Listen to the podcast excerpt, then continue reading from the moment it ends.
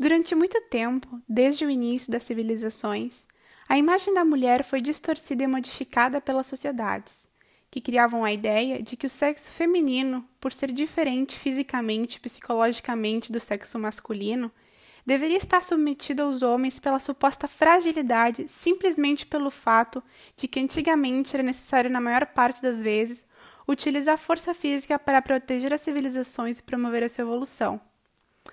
Em decorrência disso, a importância do homem no mundo perpetuou-se no decorrer dos anos, enquanto que o da mulher foi ficando em segundo plano, levando a acreditar que, por ser do sexo feminino, os direitos, a posição social e a importância também deveriam ficar abaixo dos homens. Portanto, formou-se a crença do homem como provedor, protetor, guia e patriarca da família, os únicos que detinham poder na sociedade. Entretanto,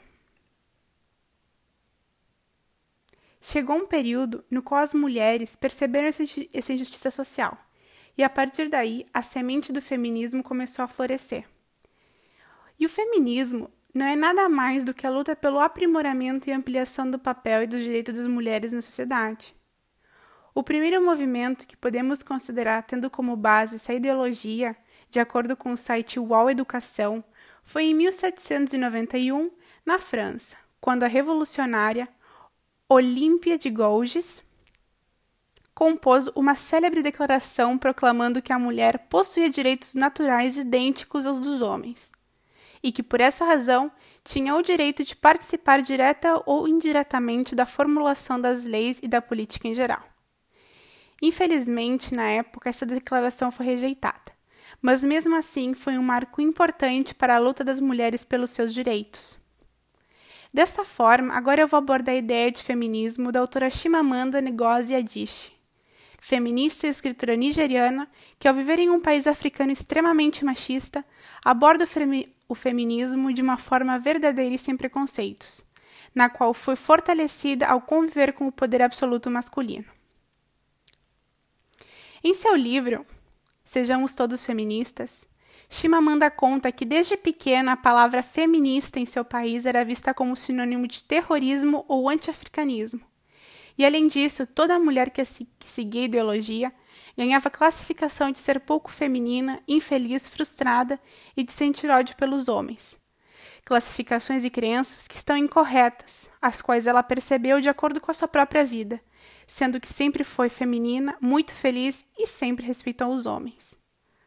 A autora também aborda em sua obra a imagem que ela sempre percebeu da sociedade na qual estamos inseridos, onde a cultura de que o sexo masculino tem mais poder, em todos os sentidos, é naturalizada pela população, tornando-se algo normal e sem espaço para dúvidas. No entanto, não deveria ser assim, pois a força física que era utilizada para designar os líderes da sociedade antigamente atualmente não faz mais sentido, pois o conceito de liderança nos dias de hoje mudou. Agora nós podemos avaliar isso pela inteligência, criatividade, esforço, disciplina e inúmeras hard skills ou soft skills. Mas mesmo que muitas pessoas tenham essa percepção, a transformação da sociedade ainda não está completa, pois para conseguirmos quebrar essa desigualdade de gênero, precisamos reverter as ideias preconceituosas desde que o indivíduo nasce, explicando desde cedo para a criança para preservar a sua individualidade e não se preocupar com o que os outros pensam.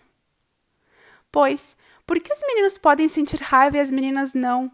Por que eu devo mudar quem eu sou para agradar a um homem? Por que as meninas podem ter medo e meninos não? Por que eu devo ganhar menos do que meu marido para preservar o seu ego? Estas são perguntas típicas de muitas crianças, que muitas crianças têm de acordo com a criação dada pela família.